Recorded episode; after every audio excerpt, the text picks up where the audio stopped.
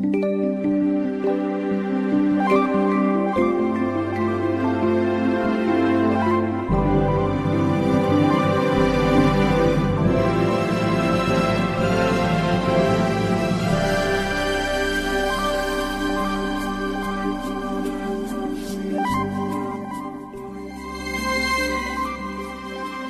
Всем привет! Сегодня мы продолжим знакомство с циклом Аннексада. В прошлом выпуске я рассказал немного о его сеттинге, а сегодня, как обещал, начнем обозревать игры.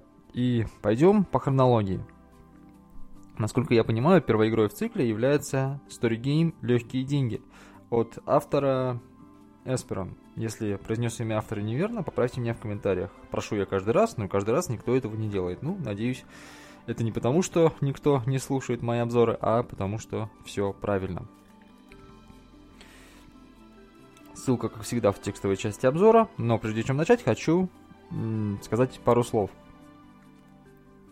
Я подумал, что на время цикла об Аннексада нужно немножко изменить мой формат э, обзоров, потому что иначе все эти обзоры будут одинаковыми.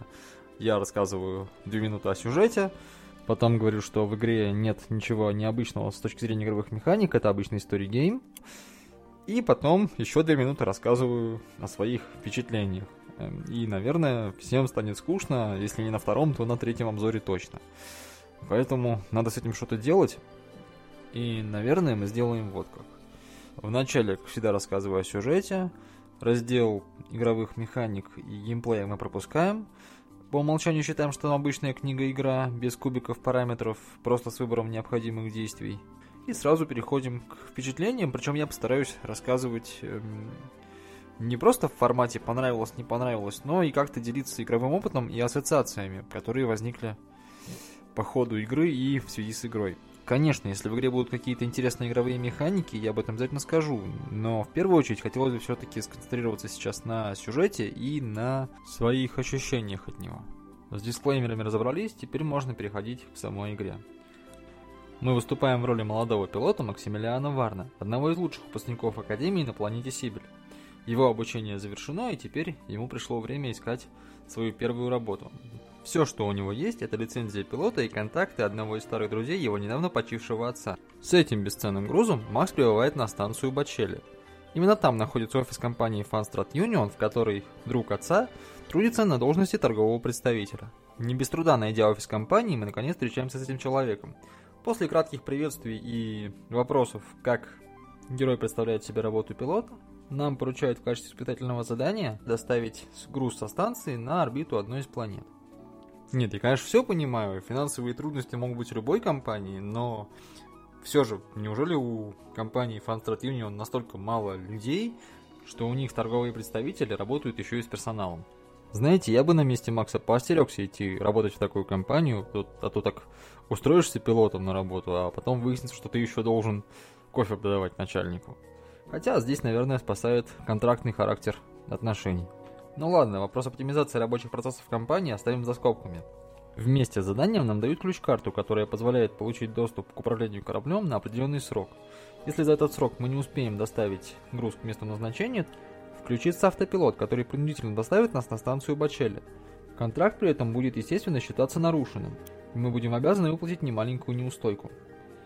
Также нас предупреждают, что в регионе активизировались пираты. Несмотря на кажущуюся простоту задания, расслабляться не стоит, и пушку имеет смысл держать наготове. После того, как мы покидаем офис компании, к нам подходит странный человек, который пытается заговорить с нами и говорит, что у него для нас предложение. Мы можем как сразу э, отказаться с ним говорить, так и выслушать его предложение, и либо согласиться, либо отказаться. От этого выбора будет зависеть дальнейшее развитие сюжета. А предлагает он, извините уж тут без спойлеров никак, не больше не меньше, как кинуть работодателей и сымитировать нападение пиратов. А груз в этом случае отойдет конкурентам, на которых этот тип и работает. Если вы согласитесь, то этот тип укажет вам координаты, на которые вам нужно свернуть с маршрута, так чтобы не вызвать подозрения у работодателя, но именно там вас и встретят так называемые пираты. Если же отказаться, то он скажет, что ему очень жаль и уйдет, но прозвучит это довольно-таки угрожающе и как вы, наверное, понимаете, не просто так. Хватит, пожалуй, о сюжете, давайте, как я обещал в начале, поговорим об ассоциациях и что вообще я об игре думаю. Знаете, первое, что пришло в голову после прохождения игры, а точнее после прохождения всех ее веток, это аналогия с красной шапочкой. Нет, я не сошел с ума, сейчас объясню почему. Как вы думаете, что было бы, если во всем известной истории Красная Шапочка не свернула бы с дороги, не сговорила бы с волком, а, как ей было велено, пошла к домику бабушки, отнесла ей пирожки? Да, скорее всего, не было бы ничего, и самое главное, не было бы истории. Э, она просто бы дошла до домика, отнесла пирожки, и они бы там, наверное, пообщались, и, возможно, девочка осталась бы у бабушки ночевать, потому что домой возвращаться уже поздно. С точки зрения всех участников истории, кроме, пожалуй, Волка, этот путь развития событий был бы для всех наилучшим, поскольку все бы остались живы и никто бы не испытал никакого стресса. Да, наверное, и Волк был бы доволен, пусть бы он не съел красную шапочку, но зато тоже остался бы жив, а поесть можно и чего-нибудь другого, зайца какого-нибудь, например. Но с точки зрения читателей, в этом случае история была бы скучной и неинтересной.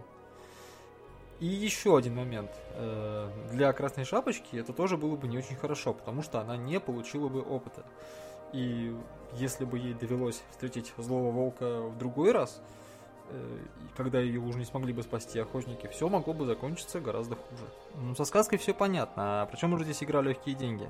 А дело в том, что здесь все развивается по похожему сценарию. Если сделать все так, как от нас требует работодатель, то есть просто доставить груз на орбиту и не заговаривать с незнакомцами, то ничего не произойдет. Мы просто доставим груз на орбиту, вернемся назад, э, получим деньги и продолжим работать дальше, но уже без участия игрока.